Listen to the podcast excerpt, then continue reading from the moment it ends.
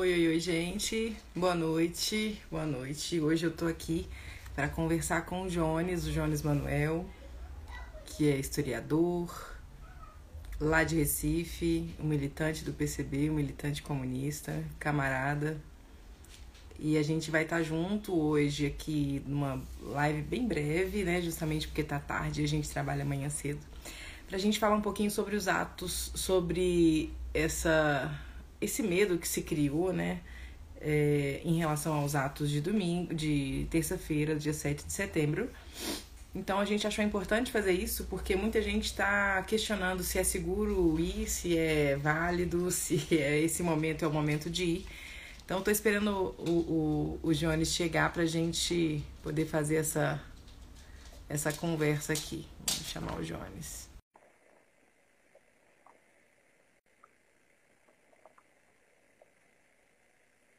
Olá.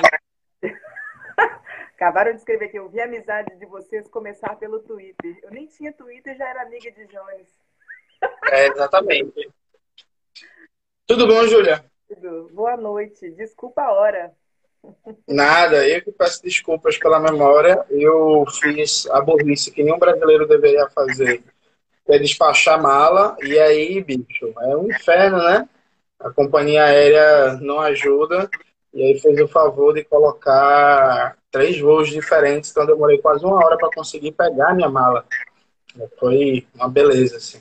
Mas eu tá tudo certo e a gente está aqui para conversar sobre esse momento importantíssimo, né, Jones? Isso. Primeiro, queria saber se você acha que esse momento tem a importância, a importância que as pessoas estão dando, como é que você está enxergando esse, esse dia 7 de setembro, esses atos, qual que é o tamanho deles, né? Assim, como que eles devem ser? Veja, Júlia, eu acho que a primeira coisa vale a pena lembrar uma conversa que a gente teve, uma live que a gente fez de agitação para um ato, que eu nem vou lembrar qual ato foi, Óbvio. mas tá lá no canal do PCB Pernambuco, depois vocês podem dar uma procurada lá.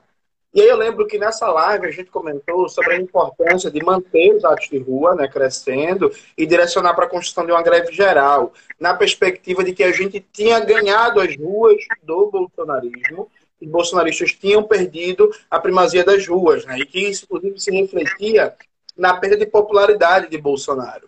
E aí, como o próprio nome diz, luta de classes é luta, né? E aí, a partir do momento que o setor majoritário da campanha Fora Bolsonaro decide tirar o pé do acelerador, colocar o pé no freio e dar uma esvaziada nos atos de rua, e aqui, vamos, gente, isso para mim é incontestável. A greve geral do jornalismo público dia 18 foi boicotada pela maioria das organizações. O PT não colocou peso nenhum, a CUT não colocou peso nenhum, o PCdoB e a Associação Sindical, a CTB, não colocaram peso nenhum. A grande parte dos companheiros do PSOL também não colocaram peso. E aí pode ter uma desculpa que eles estão em período congressual. Sabe? É, pode ser. Ah, acho, acho válido para argumentar, sabe? Mas os atos de rua foram esvaziados e o bolsonarismo ele fez o que era óbvio.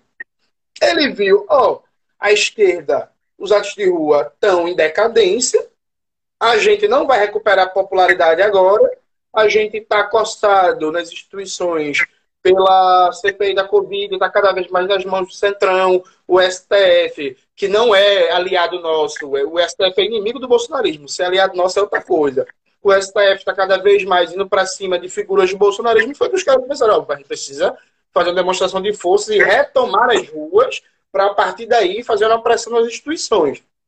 O bolsonarismo, de maneira muito inteligente, inclusive, porque, veja, gente, eles são imbecis, mas eles não são burros. Então, eles ganharam da gente em 2018, né? Se a gente acha que alguém que ganhou da gente em 2018 é burro, a gente é o quê? É importante ter, inclusive, uma certa humildade na hora de analisar o adversário. Então, o bolsonarismo foi algo que era meio óbvio. Eles, como têm essa retórica patriótica, né, que é uma retórica furada, não são patriotas de porra nenhuma, mas tem essa retórica patriota, concentraram no 7 de setembro e fizeram o que eles já vêm fazendo, que é o bolsonarismo não chamou atos nacionais. Esse ponto é importante. O bolsonarismo está concentrado em Brasília e São Paulo. A ideia é justamente, como eles estão em baixa é concentrar os atos em São Paulo, porque acaba que São Paulo acaba tendo a maior visibilidade do Brasil, então assim, não importa se pelo Nordeste todinho não tiver ato bolsonarista e tiver atos de esquerda numerosos. O que vai sair na Globo News, na Record News, na Folha de São Paulo, no Estadão, na Veja, na Isto É, vai ser a Avenida Paulista. Né? Então fizeram a concentração em São Paulo e em Brasília. Veja, os atos em São Paulo e em Brasília é, prometem ser expressivos. Eu não acho, por exemplo, Júlia, que o, Bolsonaro vai colocar 100 mil pessoas na Paulista, mesmo com dinheiro, mesmo com ônibus fretado, mesmo com empresário fazendo doação, lá, lá, lá, lá, lá. Eu não acho que coloca 100 mil pessoas na Paulista, mas vão ser expressivos, isso é inegável. E veja, vão ser expressivos por um bagulho bem simples. Eles concentraram forças do Brasil inteiro em São Paulo. Então tem ônibus saindo do interior do Paraná, tem ônibus saindo de Mato Grosso, sabe? Assim vai ser grande. Então, essa é a primeira coisa, é um ponto. Veja, o bolsonarismo conseguiu um movimento de reação porque a maioria da esquerda decidiu botar o pé no freio e esvaziar as ruas.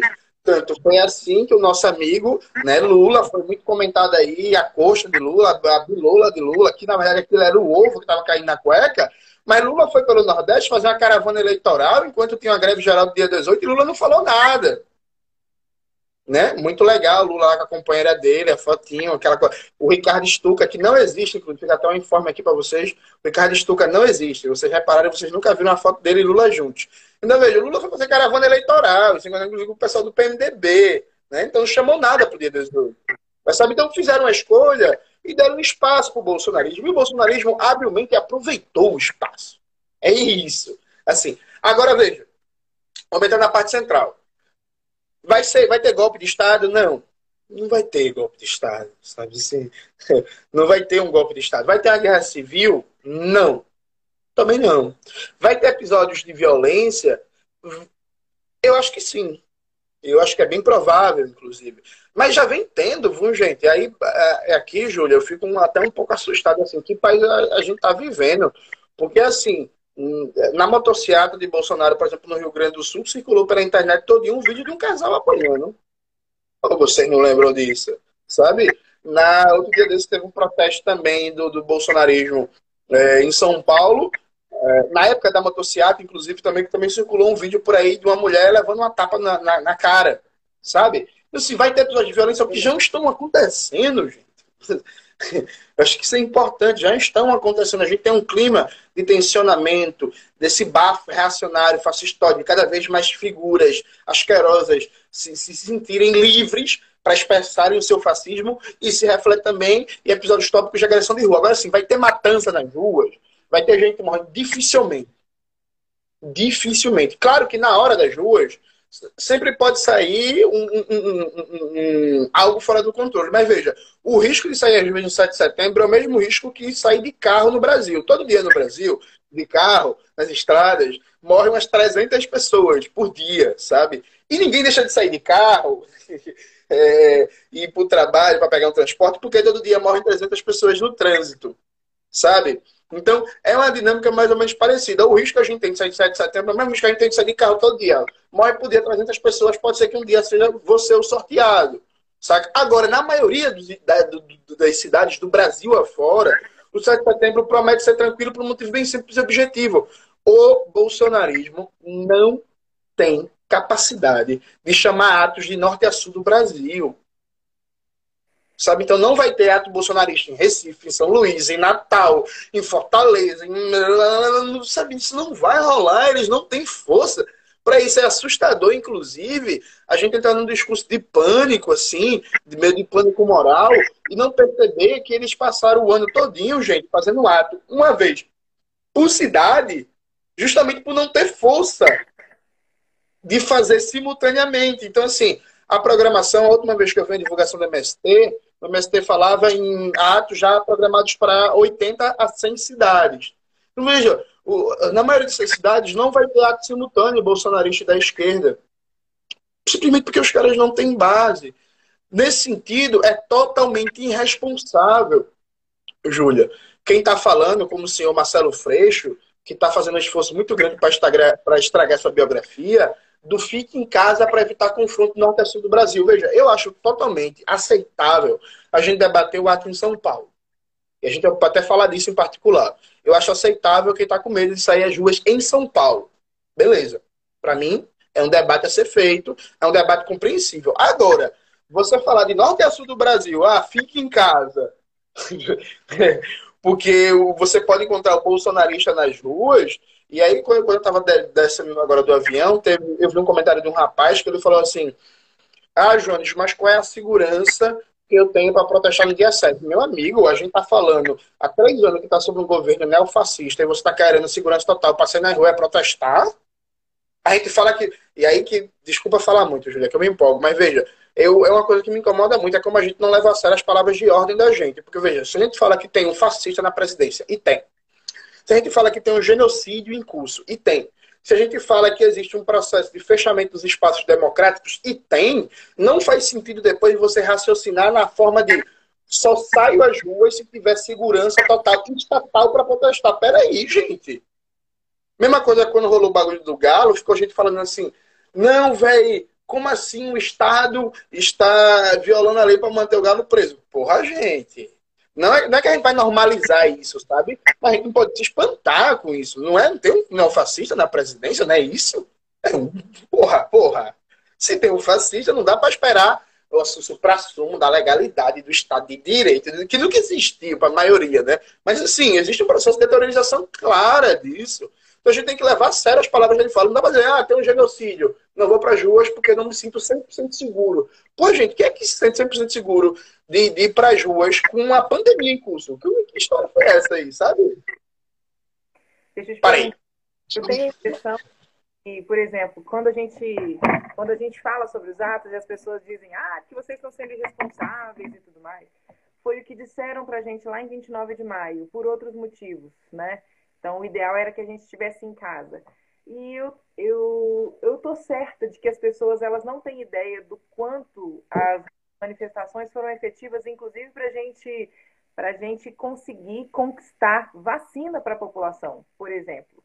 Né? Quando a gente fala assim, ah, então, de repente, no dia 29 de maio, a gente tinha 10% das pessoas que tinham recebido a primeira dose, e agora a gente tem quase batendo 60% e as pessoas não conseguem ligar uma coisa com a outra, não conseguem entender que foi o fato de a gente ter ido para a rua que, que, trouxe esse, essa conquista para o povo, né? Mas uma, uma coisa que eu queria te perguntar é o seguinte: é, quando as pessoas me falam que as ruas vão estar inseguras agora, eu fico pensando, cara, quanto mais pessoas forem, quanto mais as pessoas é, é, se disponibilizarem aí de forma segura, sensata, sem, é, é, é, sem loucuras, mas de uma forma organizada, mais seguras as ruas vão estar para gente, você não acha?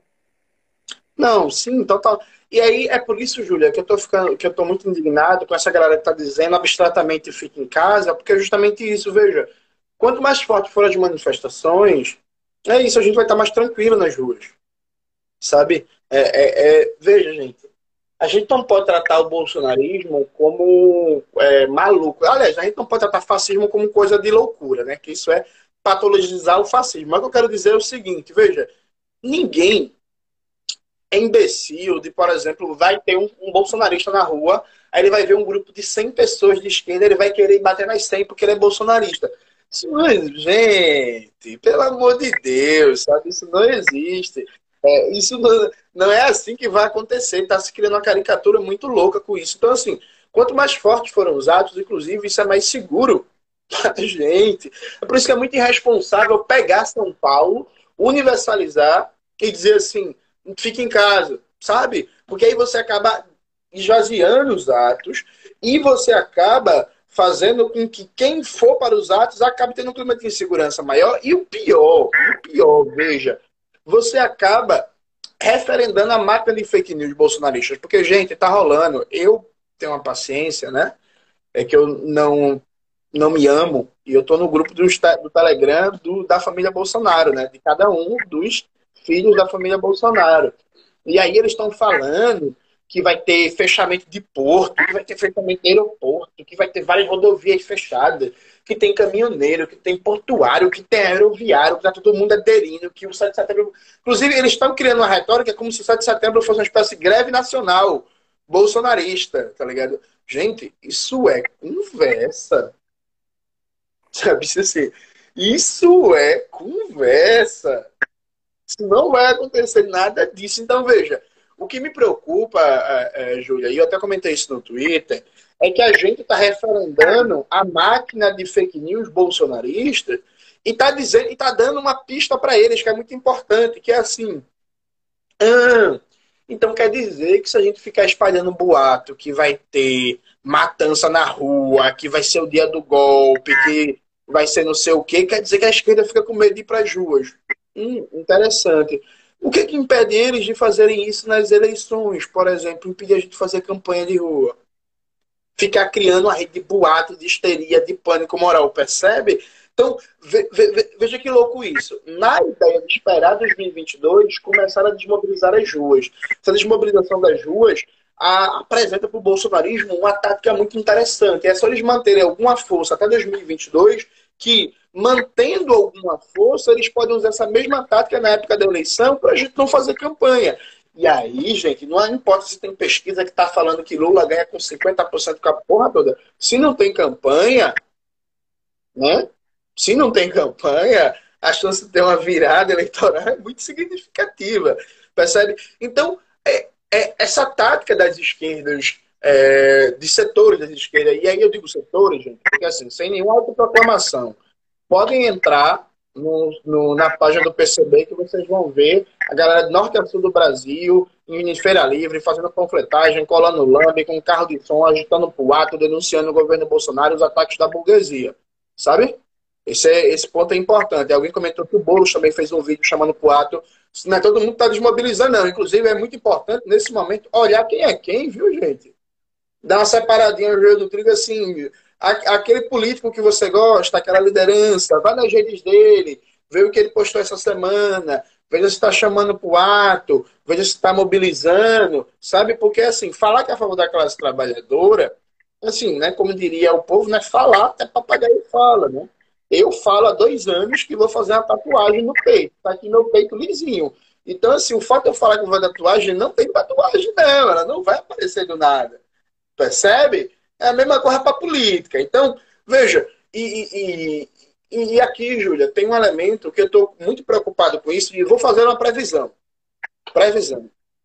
É bom que ela vai ficar salva. O Bolsonaro chegou na menor popularidade dele. Inclusive, graças também aos dados de rua. Porque se você observar a curva de queda de popularidade de Bolsonaro, se acentua a partir do dia 29. Beleza. Aí, ano que vem é ano eleitoral. Ano eleitoral, tradicionalmente, aumenta o gasto público em todos os entes, inclusive, como forma de tentar recuperar alguma popularidade perdida se o governo tiver mal avaliado. Então, como a gente brinca, ano eleitoral é ano de obra, né? De repente, aquela, aquela pista que está lá, pressão de asfalto há três anos é asfaltada, aquela iluminação pública aparece e por aí vai. O bolsonarismo já vem apresentando sinais de tentar fazer algum investimento público ano que vem, crescer um pouco o valor do Bolsa Família, retomar algum investimento público em obras, porque assim, o Brasil hoje tem 14 mil obras paradas, são obras que já têm licitação. Então, assim, para retomar a obra é muito rápido, é só botar o dinheiro, não precisa passar por nenhum processo jurídico, não precisa passar por nada. A obra já está licitada, já está tudo certo, só parou porque não tem dinheiro. Injetou dinheiro, volta. E aí, para construção civil, é um processo de recuperação de emprego muito rápido, porque são é, é, é, uma estrutura simples de, de, processo produtivo, não precisa de mão de obra muito qualificada, então injetou dinheiro, gera emprego. Beleza. Se a gente não desgasta o bolsonarismo ao máximo agora, na perspectiva de derrubá-lo, vocês vão ver, a partir de fevereiro, março de 2022, uma recuperação de popularidade de Bolsonaro. Eu não acho que Bolsonaro recupere a popularidade na casa dos 40% a 50%, não acho. Mas eu acho que se continuar assim, esse clima de barata voa que se estabeleceu nas ruas, se deixar Bolsonaro sangrando até 2022, a partir de fevereiro, transição de fevereiro para março, com o processo de vacinação andando, ou a, a, pandemia, se não tiver uma explosão da variante Delta mais ou menos suave, vários estados tendo feito carnaval, então vai ser o clima de superamos a pandemia, vai estar no auge da euforia, porque é isso, né? as pessoas vão viver um carnaval e tal, e aí com essa retomada de algum investimento público, o Bolsonaro já começa a recuperar popularidade. Então, veja, quem está adotando essa tática de desmobilizar as ruas, de não falar de greve geral, sabe? De não tentar avançar na ofensiva popular, gente, está sendo irresponsável. Está dando espaço para o Bolsonaro. É como se fosse uma luta de boxe. Imagina, uma luta de boxe. Quando você encurrala o adversário aqui, pô, você tá batendo, tá quase nocauteando, você vai para dar um nocaute. Não faz sentido quando o adversário tá, finalmente você conseguiu encurralar ele. Aí você, não, vai bater não. Você dá um espaço que é para ele respirar, voltar para o centro do ringue. A partir de, de mentiras, né? Assim, de notícias falsas que ficam pulando por aí e a gente cai feito patinho, como a gente já caiu diversas vezes, né? é bom que a gente pare para fazer essa análise mais fria da conjuntura para poder não repetir o mesmo erro, né? E aí eu queria te perguntar sobre, então, é, como a gente deve fazer isso, né? A gente já sabe que é importante que a gente vá ao ato, mas a gente sabe que existe todo um clima de, de muita tensão no ar, mesmo que isso não seja no país inteiro, a gente sabe que em algumas cidades, em algumas regiões do país, a força do bolsonarismo é maior, né? Por exemplo, é maior em Santa Catarina do que na Bahia, é maior em São Sim. Paulo do que no, no, no, em algumas cidades ou, ou estado do Nordeste. Então, como é, como é que a gente deve analisar? Eu sou uma pessoa, estou assistindo aqui, tem quase 400 pessoas nos assistindo. Eu devo ou não ir ao ato? O que, que eu devo pensar diante dessa pergunta? Dicas básicas. Primeiro, um, é, vá com a roupa paisana, e isso, inclusive, serve para qualquer ato, não é só para esse não, gente, mas essa é uma dica básica de ato. Você vai com uma mochilinha, vai com alguma coisa, então você vai com uma roupa paisana, chega lá no ato, você bota sua camisa de MST, sua camisa de Che Guevara, sua camisa de Fidel, sua camisa de Lênin e tal. Primeiro, você vai a paisana. O ideal é sempre buscar ir prato em grupos. Isso, inclusive, não é só para esse ato, é para todo ato, inclusive. Mas se você não puder ir em grupo suave, só que procure na volta é, voltar com um grupo de pessoas e aí, porra, muito tranquilo. E aí, pô, vocês vão longe, vão pro metrô, porra, vou acompanhar vocês, sabe? Vocês vão pegar o busão, sei lá, não sei da onde, eu vou pra parada com vocês. Tente entrar e sair em grupo e entrar e sair do ato com roupas a paisano, para você não ser identificado na rua numa situação que você não espera. Os atos onde vão rolar simultaneamente, a distância é muito grande. Então, por exemplo, em São Paulo vai ser na Paulista, o ato bolsonarista, e o ato da esquerda vai ser no Vale do Anhangabaú. A gente vai ficar no Vale do Anhangabaú, não vai sair. Né? Então, é, é, a gente não vai encontrar com bolsonarista. A gente só encontra com bolsonarista se algum bolsonarista sair da Paulista, da puta que pariu, 3 km de distância, para ir no Vale do Anhangabaú. Sabe? E aí é, é, é, pode ter essa questão do, do momento das voltas. Né? Mas aí é justamente isso, o momento das voltas, volta em grupo, volta sem notificação, com alguns cuidados, prestando bastante atenção, que é outra coisa. Em clima de ato, em dia de ato, quando você sabe que existe uma circulação maior de bolsonaristas que tendencialmente vão estar mais afoitos, você anda nas ruas com um clima de mais atenção, um clima de maior celeridade. Evita, por exemplo, inclusive não era nem para fazer, mas é, evita, por exemplo, acabou o ato, em vez de ir para casa, eu vou tomar cerveja na Santa Cecília, sabe? Tipo, você vai para casa, né? Fica suave, chega em casa de boa. Aliado a isso, as organizações políticas, é muito importante você, por exemplo, tentar colar em blocos. Então, aqui em Pernambuco, por exemplo, o bloco do, do, do, do PCB vai estar lá no ato, vai ter uma, a gente tem uma comissão de segurança, que estuda, que entende dos aspectos básicos de uma segurança no ato e que consegue garantir uma proteção, que foi o que aconteceu, por exemplo, dia 29 de maio, quando a polícia atacou aqui em Recife, a gente estava muito próximo do ataque da polícia, inclusive, estava com um bloco de mais de 300 pessoas, ninguém se feriu, ninguém foi preso, a gente conseguiu organizar um recuo muito bem planejado. Então, assim, procura o bloco de organizações que você confie. Eu indico o PCB, o bloco do PCB, mas fiquem livres. Então, sei lá, coloca um bloco do MTST, por exemplo, do estado que tem, se você não quiser, coloca um bloco do PCB, coloca um bloco da UP, enfim. Fique, mas assim, procure colocar um bloco das organizações que é uma galera que tem seriedade, né? E que tem comissões de segurança, que tem experiência. E, bicho, é, é, fora esses cuidados básicos, eu acho que tem um aspecto, Júlia, que vejo. Eu gravei um vídeo em 2018, antes do segundo turno, antes da eleição do segundo turno, falando o seguinte, veja, Historicamente, o fascismo. O, veja, a sociedade capitalista sempre corre é, elementos fascistoides que ficam ali no subterrâneo. Então tem muita gente, por exemplo, que hoje é bolsonarista fanático, que votava no PSDB e que estava ali incubado, né? Ali, como diria as amigas POC, estava no armário. Estava no armário para não se sentir à vontade para ser fascista, e aí não, sou direita liberal, liberal nos costumes, papapá, papapá.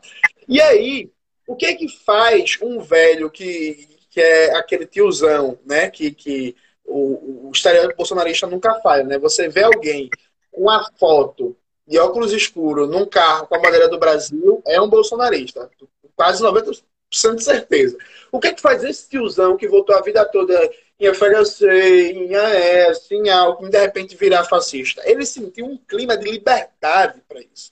Ele se sentiu estimulado a botar para fora o que ele não falava, o que ele só falava, sabe, no, no nas conversas de com os amigos tomando o uísquezinho dele, sabe? Então ele sentiu uma liberdade social para botar para fora o fascismo dele, que mais ou menos sempre esteve ali. Qual é o X da questão? Para você colocar o fascismo de volta no bueiro, dentre outras coisas, como derrotar politicamente o bolsonarismo, a gente precisa criar um clima social de não ter liberdade para se sentir fascista, para se apresentar como fascista. Tanto do ponto de vista de relações cotidianas mesmo, assim, de família, de trabalho, quanto do ponto de vista, e aqui muita responsabilidade no que eu vou falar, quanto do ponto de vista mesmo do cacete comer, do bambu gemer, um sujeito assim, botar uma camisa, uma camisa fascista, sair no meio da rua e levar um pau bem dado.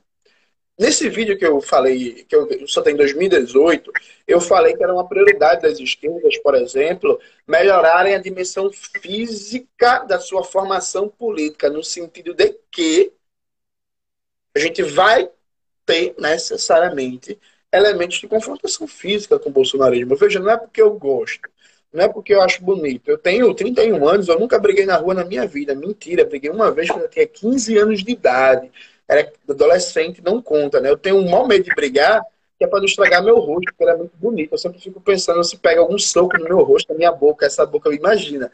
Ia ser horrível. Mas veja, é, é, é, então assim, aqui não tem nenhuma apologia de violência, aqui não tem nenhum fetiche, nenhuma romantização, não tem nada disso, né? Até porque, inclusive, pela própria prática de artes marciais, eu levo muito a sério essa questão de ter responsabilidade, inclusive, com, com o que eu já aprendi na minha vida. Mas veja, isso é um dado, infelizmente, da história. Felizmente ou infelizmente, depende do, do, do gosto do freguês, mas isso é um dado da história.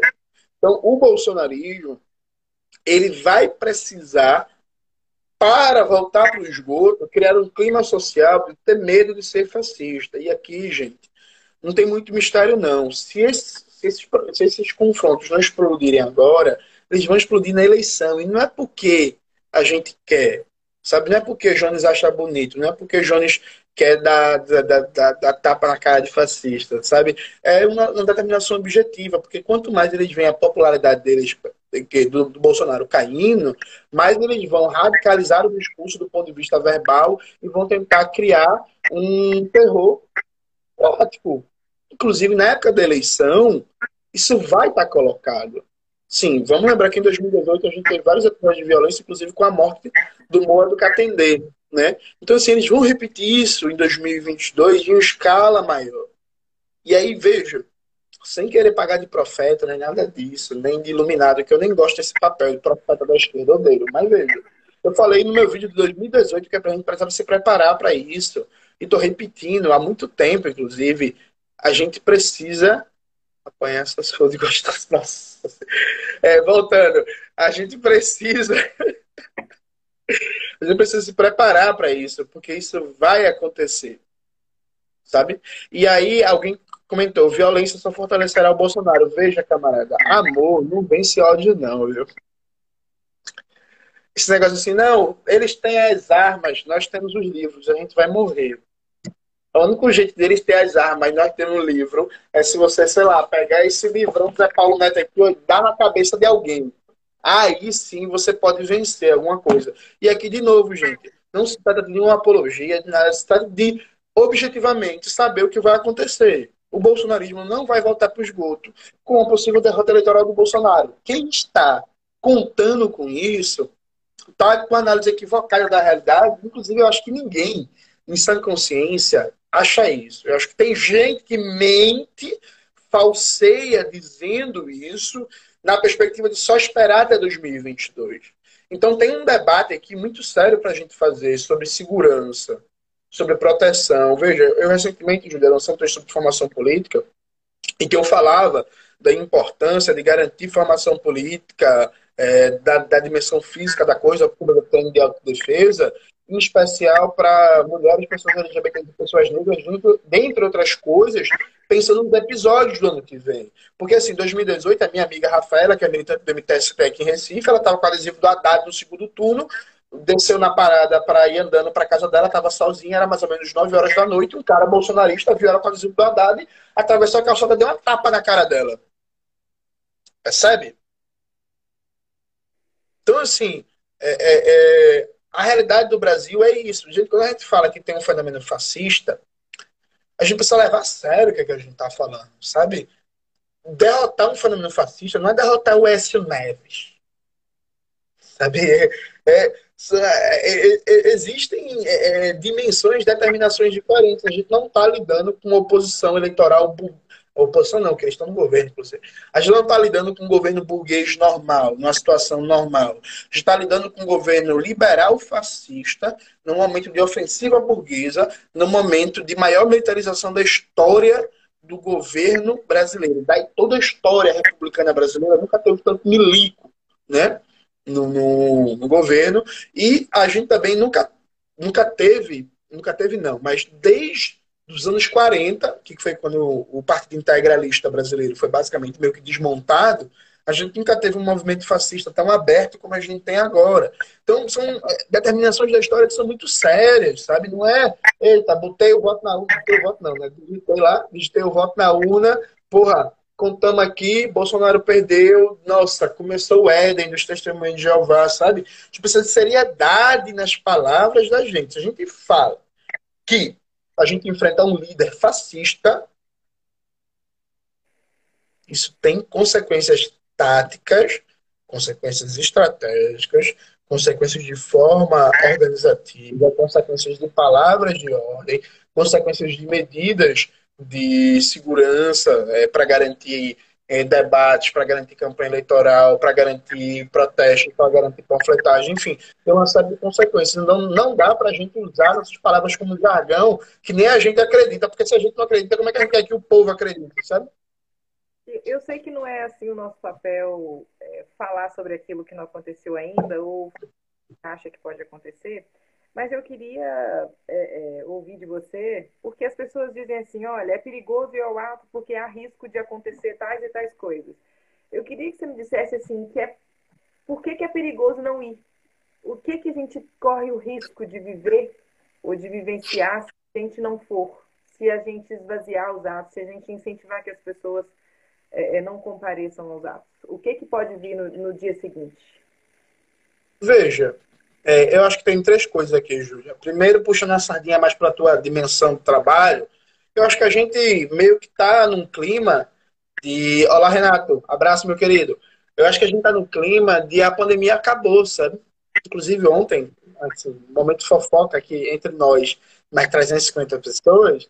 Ontem eu estava vendo, tem um espaço aqui de esquerda conhecido, a galera estava fazendo uma festa, não tinha ninguém de máscara, tinha umas 400 pessoas, e a galera postou o story no Instagram, sabe? Enfim. É, mas veja, gente, a pandemia não acabou, viu, gente? Não se informe. A pandemia não acabou. E aí, um processo de espalhar, de espalhar a variante Delta com o bolsonarismo significa, por exemplo, a retomada de 3 mil, 4 mil mortes gente, diária. Então, assim, a gente não pode pensar assim, ah, não, porra, a vacinação está andando. Em São Paulo, por exemplo, 94% da população tomou no mínimo a primeira dose. Ou seja, tudo resolvido. Não, não. Porque enquanto a gente não fizer um trabalho muito sério de testagem em massa, de mapeamento, de realmente ter controles sanitários que não estão tendo, a gente tem o risco de a qualquer momento explodir uma variante. Explodir uma variante com o Bolsonaro no governo. com tudo que o bolsonarismo representa, e a gente já sabe o significado concreto disso, né? São quase 600 mil mortos em números oficiais. Então, essa é a primeira coisa, veja. Derrotar o bolsonarismo continua sendo uma prioridade para fazer com que a pandemia deixe de ser uma arma química, não sei nem biológica, né? Arma biológica contra o povo brasileiro, ou os dois, sabe? Então, esse é o primeiro ponto. Tudo bem, a pandemia até ajudou o Bolsonaro a matar é, muitos brasileiros, mas a gente não pode esquecer que sem pandemia, sem coronavírus, ele já estava fazendo um belíssimo trabalho nesse campo, né? Com todas as, as ações de direito, a destruição do bem-estar social e a forma como ele avançou sobre os nossos direitos, sobre os direitos dos trabalhadores, sobre a nossa aposentadoria, sobre os nossos direitos trabalhistas, com o sucateamento do SUS, o sucateamento da educação. Então, não é só de pandemia que a gente está falando, porque, beleza, a pandemia para é, muitas pessoas já passou, apesar de na saúde a gente ter certeza que não, mas sem o coronavírus ele ainda tem é, é, muito a avançar, né? Assim, ele tem muito ainda, muito chão ainda para percorrer é, contra o povo brasileiro, contra os nossos direitos, né? Sim. E, e eu, eu diria um segundo aspecto também, Júlio, que eu acho que é muito importante. Paralisou? Opa! Onde está você?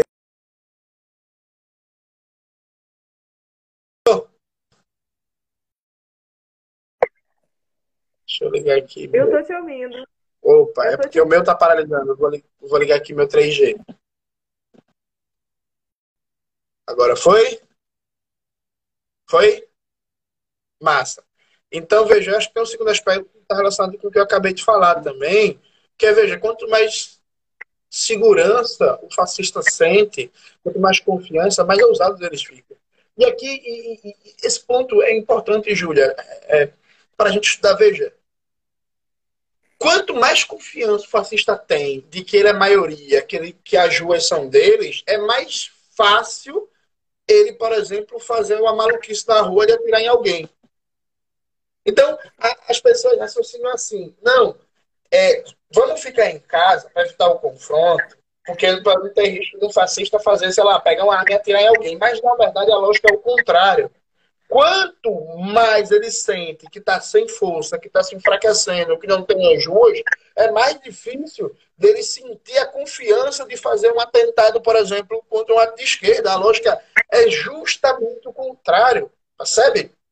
Então, assim, é, é não, é, é, não é fique em casa para não ter violência. Pelo contrário, quanto mais força a gente mostrar na rua, mais eles vão tentar instalar um radicalismo verbal que não vai ter consequência prática. Sabe? Eu acho que. Até, até porque, inclusive, gente, e aqui veio. Veja que argumento óbvio. Pernambuco, em comparação com Santa Catarina, tem menos fascista. Né? Mas Pernambuco também tem fascista. A diferença do fascista pernambucano para o fascista da Catarina, não é que o fascista pernambucano é mais racional e por isso ele faz menos merda. É porque ele sente que ele tem menos confiança, que ele tem menos força social aqui em Pernambuco, e é por isso que ele é mais contido. Percebe? Mas é o mesmo tipo de ideologia política, é o mesmo tipo de coisa, é o mesmo fenômeno social. Só que aqui em Pernambuco ele sente menos segurança de fazer alguma coisa que Santa Catarina. Ou seja, Quanto mais segurança, quanto mais força, quanto mais confiança eles sentem, maior a probabilidade de fazerem alguma coisa. Entende? Então, é, é, é a gente não pode fazer com que, porra, bolsonarismo tá, Bolsonaro, velho, tava muito nas cordas, bicho. A popularidade continua derretendo, inclusive, a popularidade derretendo. O cara se fudendo na CPI. O filho dele, o Carlos, teve o sigilo quebrado quebrado agora, tem chance de ser preso. Você tem uma dinâmica que Bolsonaro comprou o Centrão para se sustentar, mas a partir do momento que Bolsonaro compra o Centrão, ele fica mais dependente do Centrão e do Arthur Lira. E o Arthur Lira, inclusive, recentemente, fez até uma chantagemzinha pública para o Bolsonaro. Pensei, ah, bicho, segura a tua onda aí, senão aqui a gente vai pode andar com isso. Então, veja, do ponto de vista de base no Congresso, do ponto de vista de apelo na opinião pública, do ponto de vista da disputa entre as instituições, STF, Congresso, Presidência, Senado, blá, de, sobre qualquer prisma, Bolsonaro estava ficando cercado, ficando cercado, ficando cercado, ficando cercado, ficando cercado. E não é possível que nesse momento em que o cara está cercado, que a gente tem que ter a, a, a a iniciativa política de tentar uma ofensiva para, se no mínimo não derrubar ele, jogar a popularidade dele a níveis estratosféricos, não, a níveis expressal, porque estratosfera é para cima. Né? Então, assim, é, é, esse era o momento da gente ir para cima para mesmo esse bicho ter menos de 10% de aprovação. Que se, no, se a gente não derrubar ele, no mínimo, no mínimo, a gente pode, inclusive, criar as condições para esse bicho nem sequer conseguir ir para porra de segundo turno. No mínimo.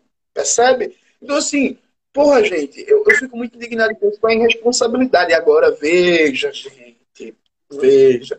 Quem faz isso não faz isso só por erro teórico, porque, note, o pressuposto de quem quer construir a tal da frente ampla é realmente esvaziar as ruas, é deixar com que a luta política seja centrada nas instituições, porque tem muito político do Centrão, muitos partidos, que estão com o rabo preso e, por exemplo, não pode o Brasil passar limpo o genocídio que vive. Porque se passar limpo o genocídio que vive, passar limpo sério mesmo, tem muita gente do PMDB, do PSD, do PP, do que vai ficar assim, epa, ei, ei, não, vamos anistia, ampla, geral e restrita de novo, que tem medo das consequências disso. Então, por exemplo, quando uma figura, quando o Marcelo Freixo vai para a internet e diz para todo mundo fique em casa, ele não está fazendo isso porque ele é burro, porque ele não tem análise política, ele está fazendo isso porque ele quer construir uma frente amplíssima no Rio, com a direita carioca, e para construir uma frente ampla com a direita neoliberal tradicional não bolsonarista, o pressuposto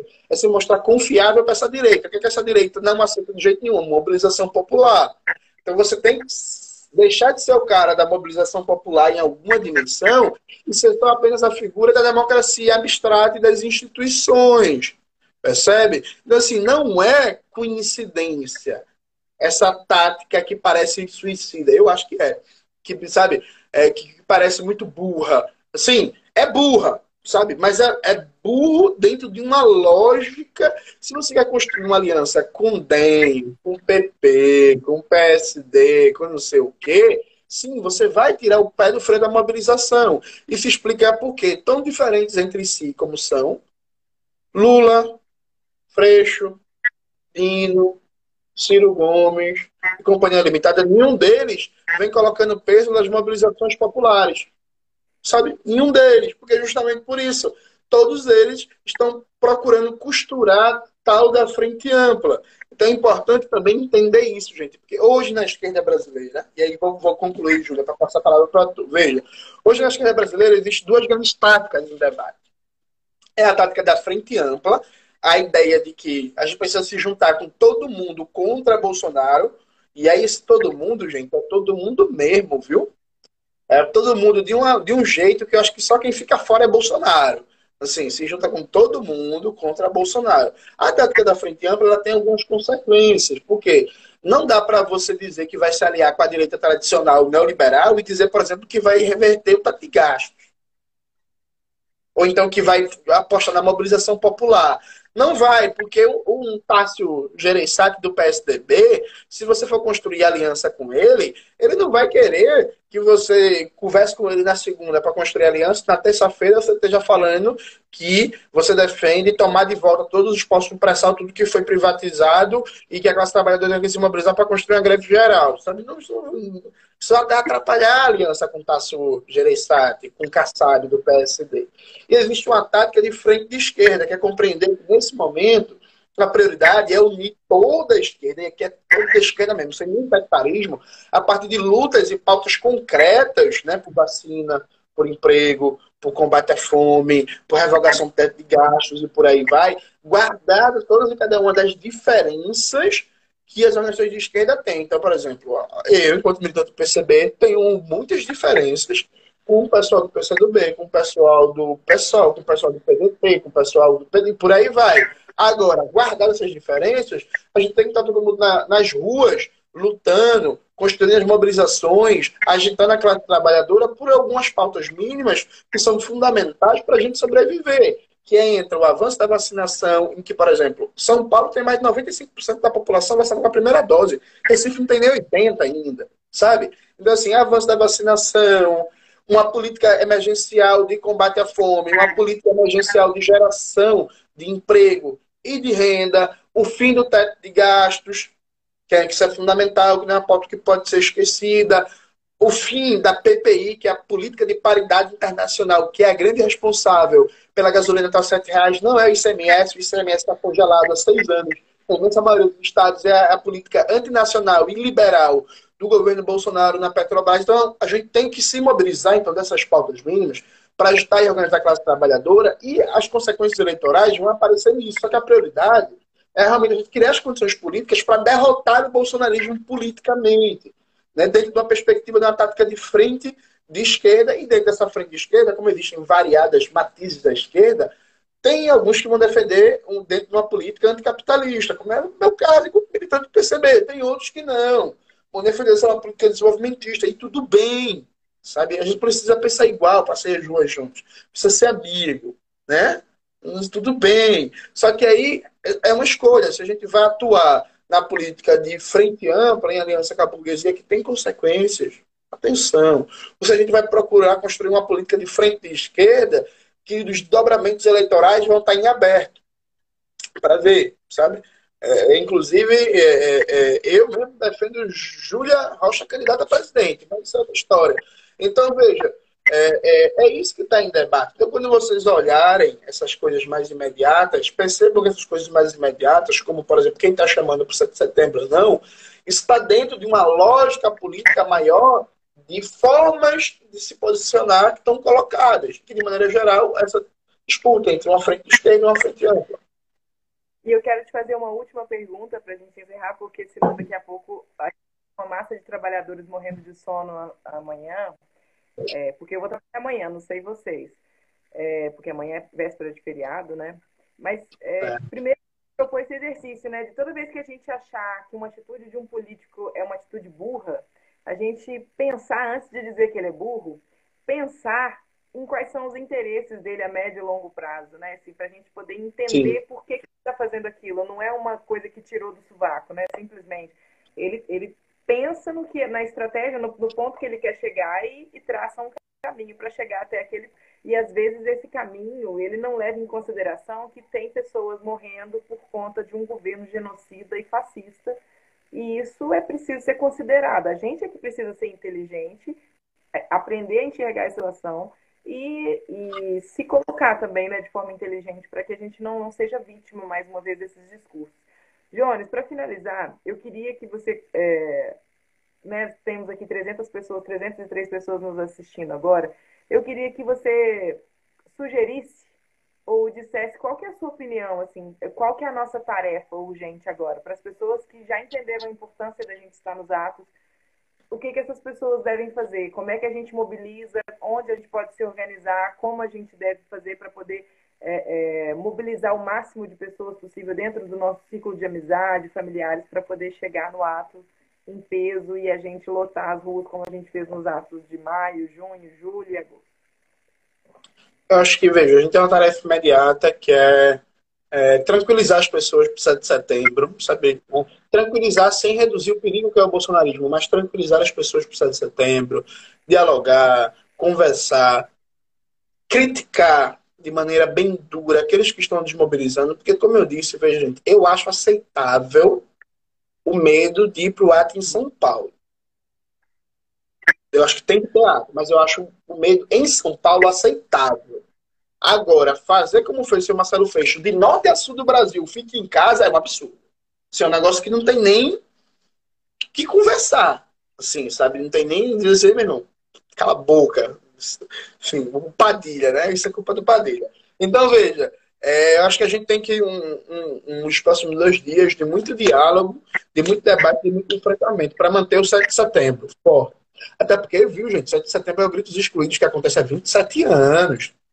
Porra, aí quer dizer que o Gritos Excluídos, que é uma data histórica da esquerda brasileira, num debate sobre soberania nacional e soberania popular, de quem é a nação brasileira e quem ganha com, com a existência dessa nação brasileira, aí no momento, no momento mais grave dos últimos 50 anos, de soberania nacional e de soberania popular, a gente vai flopar, como dizem os jovens, no 7 de setembro, o, o Gritos Excluídos, sabe? Tipo assim, né? Não faz, não faz muito sentido. O que eu acho mais incrível é isso, assim, a gente viu os atos do bolsonarismo esvaziadíssimos, a gente viu a esquerda em peso na rua, com uma força importantíssima dessa esquerda radical revolucionária, o povo de fato na rua, povos indígenas, os, os, trabalhadores sem terra, a gente viu os movimentos sociais organizados, a gente viu essa força, viu o enfraquecimento do Bolsonaro e agora a gente acha que esse é o momento da gente ficar em casa, de ter medo deles, porque eles estão mais fortes do que a gente. É, uma, é, é uma, um erro tático, assim, assim uma distorção da, da, da, realidade que o olhar da gente às vezes fala, gente, não é possível. Será, por quê? De onde que eles Outro dia mesmo eu fiz um post falando exatamente isso. Peguei uma imagem do ato de. Joguei lá, atos pró-Bolsonaro e atos contra Bolsonaro. Peguei essas duas imagens e perguntei: quem de nós precisa ter medo, né? Assim, quem, quem de nós, num ato que lotou a Paulista e um outro que tinha meia dúzia de gatos pingados, quem, quem, são, quem é o grupo que precisa temer, né? Exatamente. E aí, é, pós 7 de setembro, eu acho que a gente tem que abrir um debate público aberto, muito franco, dentro da campanha Fora Bolsonaro, sobre os rumos dessa campanha. E aqui, veja, é, os companheiros e companheiras do PT, da CUT, do PCdoB, da CTB, inclusive de setores significativos também do PSOL, precisam ser cobrados sobre a dinâmica que estão dando para essa campanha fora Bolsonaro. Porque, veja, existe um costume muito safado na esquerda brasileira que é só querer a parte boa, né? que é liderar.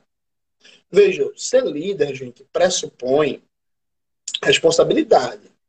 Líder é só o que aparece mais. Líder, então, assim, é o maior, é isso mesmo. Eu, eu sempre costumo brincar que a gente, que muita gente, quando vê o golpe de 64, falou que a responsabilidade maior pela derrota de 64 é do PCB. E eu aceito isso, porque o PCB em 64 era a maior organização do Brasil né, no âmbito socialista comunista. Então, se o PCB era o maior, realmente o PCB tem a maior responsabilidade pela derrota que a gente sofreu em 64. Suave, está correto. Agora, veja, hoje não é o PCB que é a maior organização do Brasil. Né? Não é o PCB que é a maior organização do Brasil. Né? Existe todo um discurso, ah, não, mas porque Lula é o maior líder popular vivo do Brasil, porque a CUT é a maior central sindical da América Latina, porque o PT é o maior partido de esquerda da América Latina. Ah, não, porque quem tem massa é não sei quem, não sei quem. Então, peraí, gente. É o maior, é o maior, é o maior, é o maior, é o maior, é o maior, mas na hora de assumir responsabilidade sobre os rumos das ruas, sobre o enfraquecimento da luta, não tem responsabilidade nenhuma. Parece conversa é, é, é, de homem safado que fica mentindo, se vangloriando do tamanho do instrumento, quando vê na hora não tem nada, né? Vamos lá, porra. Não é isso, não é maior, né? Porra, não é que tem, quem tem que dirigir, porque é o maior, é que tem mais força e não sei o quê. Massa! Vamos nessa. Então, se você é o maior, você é o principal responsável pelas derrotas, pelos descaminhos que estão acontecendo. Né? Não vamos, não, esse negócio, essa conversa safada. Então, acho que Acho que pós 7 de setembro, Júlia, a gente tem que abrir um debate muito franco, muito sério e muito aberto sobre a maioria das organizações da campanha Fora Bolsonaro, sobre os rumos que elas estão tomando. Tem que ser muito cobrado porque o dia 18 a greve geral de servidores foi esvaziado. Foi esvaziado. Tem que ser muito cobrado porque esse 7 de setembro foi tão mal divulgado. Tem que ser muito cobrado porque não há um engajamento orgânico dessas chamadas maiores lideranças da oposição no processo de mobilização de rua. Porque assim, gente, veja, todos vocês têm direito total e absoluto em votar no Lulão. Sabe? Vocês têm todo o direito. Agora, essa prática de não cobrar absolutamente nada do velho e da sua organização, isso está ajudando a matar o Brasil. Então, o Lula vai se encontrar com um pastorzinho reacionário, miserável, desgraçado, que é o pastor, pastor Sargento Isidoro. Olha o nome da figura. Pastor Sargento Isidoro, inclusive, que de 2015 para cá, o governo petista da Bahia, do senhor Rui Costa, destinou para a comunidade terapêutica dele 55 milhões de reais. O cara tem a maior comunidade terapêutica de Salvador, comunidade terapêutica inclusive, foi incluída num programa de assistência na época do governo Dilma. 2012, o governo Dilma teve uma mudança na política de saúde mental, lá de atendimento, em que se incluiu comunidade terapêutica. Aí o Lula vai lá, fazer afago com um pastorzinho reacionário que é aliado do PT há anos, aí depois Lula tem a coragem, a coragem de dar de doido e dizer que não conhecia o pastor que conheceu agora, o pastor que é aliado do PT na Bahia desde a época do governo Jacques Wagner, e depois tem a coragem de ir para o Twitter para dizer assim: me criticam quando eu encontro pastor, me criticam quando eu encontro mãe de santo. Sabe? A gente precisa, para além da sua opção de voto eleitoral, que é totalmente livre, você vota quem você quiser, a gente precisa de um debate sério sobre os rumos do Brasil hoje, porque essa ideia de traficar a derrota do bolsonarismo para 2022 está colocando em risco, começa a colocar em risco uma derrota eleitoral do bolsonarismo que hoje é quase certa. Lembra o que eu falei no começo dessa live? No ritmo atual, se não tiver uma mudança muito importante na luta política no Brasil, a partir de março do ano que vem, o bolsonarismo começa a recuperar a popularidade. Podem anotar o que eu estou. Fora que isso que uma companheira acabou de escrever aí, em 2022 não tem mais país, né, gente? Os caras estão privatizando tudo. Privatizando Eletrobras, Correios, já, já vem a Petrobras, Banco do Brasil, Caixa aí, contra a reforma administrativa, e que não sei o que, assim. Não tá correto também, né? Pô, pô, se a gente não conseguir reagir agora, vai sobrar o que do Brasil 2022? Vai sobrar o que do Brasil para a, a filha de Júlia quando ela crescer e ver do país, sabe? Assim, é, tem um, uma, uma questão que é muito séria também, que a gente não pode é, dar de barato essa ofensiva reacionária que a burguesia brasileira vem operando via o Congresso do senhor Arthur Lira, que é o maior processo de retirada de direitos dos últimos 100 anos. Eles deveriam estar com sangue no olho, querendo pegar a burguesia pelo pescoço, sabe? Pelo pescoço para responder isso. Então, eu acho que é por aí, Júlia, que a gente tem que agir no, no imediato, no curto prazo, para tentar mudar os rumos da, das ações de rua. Parece que está dado que a eleição vai resolver tudo, né? Como você disse, aí o Lula ganha e está tudo resolvido. E nem vai. Até porque, inclusive, tem outra coisa, viu, Júlia? Eu, para mim, acho que é um pensamento mágico, inexplicável, quem acha que a eleição 2022 vai ser uma eleição tranquila, vai ser uma eleição limpa, vai ser uma eleição sem problemas, enfim. Eu não consigo, desculpa, gente, aqui não é ironia, não, é sério, de verdade, assim. Eu não consigo entender, para mim é um pensamento mágico, quem acha que a eleição 2022 vai ser necessariamente tranquila. A minha eleição de 2022, inclusive, ela transcorre com alguma normalidade a depender da força das esquerdas para impor essa normalidade. Porque, assim, for deixar esse clima de barata voa, com militar para todo lado, né? Inclusive os milicos já falaram várias vezes, quase que de maneira aberta, de um veto ao Lula, né? Então, assim, com esse clima de barata voa, a margem de manobra para é, se ter inovações jurídicas na boca da eleição, para tirar um candidato aqui, inventar um negócio aqui, por aí vai, é muito maior. Então, assim, é pensamento mágico achar que a eleição vai ser tranquila. Não existe razão para pensar isso, viu? Jones, eu quero te agradecer por ter chegado cansadão e vindo aqui para conversar com a gente. Foi super bom a gente ter essa oportunidade eu acho que ficou mais claro até para mim sobre a forma como a gente deve conversar com os trabalhadores e as trabalhadoras do nosso convívio. É importante, é uma tarefa para todos nós. É, e estamos aí organizados para tentar, para tentar não, para resistir bravamente a esse, a esse fascismo instalado, a esse genocídio. Eu espero também que muitos que nos escutaram até agora eh, estejam incentivados a, a, se organizar também em alguma, algum movimento, alguma organização popular que, que vocês acharem conveniente, porque vamos precisar de muitas pessoas, né? Vamos estar todos resistindo juntos para que a nossa força, a nossa voz seja ouvida e a gente mude os rumos do país. É isso, camarada. Quero te agradecer de coração a todos que nos acompanharam até aqui e até breve. Até dia 7 na rua. É, vamos embora. Amanhã vai ter live minha, gente, inclusive com o Pedro Maren. Então, assim, Não deixem de acompanhar. Não lembro o horário, deve ser umas 7 horas da noite, um bagulho desse aí, mas amanhã tem live minha. Eu quero, inclusive, pedir desculpas aí pela minha cara de acabado, porque eu entrei aqui sem camisa, porque eu vim direto do aeroporto para cá, e aí só deu, tempo de comer uma carninha, porque eu ainda não sou vegetariano, e aí eu entrei na live. Mas é isso, cheiro para vocês, um beijo. A gente se vê nas ruas. E, inclusive, já adiantando aqui, que eu não falei para a Júlia, mas eu acho que a gente conseguiu fechar uma proposta de data para BH, então começo de outubro aí, eu devo estar em BH junto com Júlia, vocês vão ter a oportunidade de debater com a gente ao vivo nesse, nesse estado maravilhoso. E não percam, começo de outubro, já já a gente divulga a data aí, BH. Beijo. Beijo, gente. Tchau, Jones. Até. Boa noite. Tchau, tchau.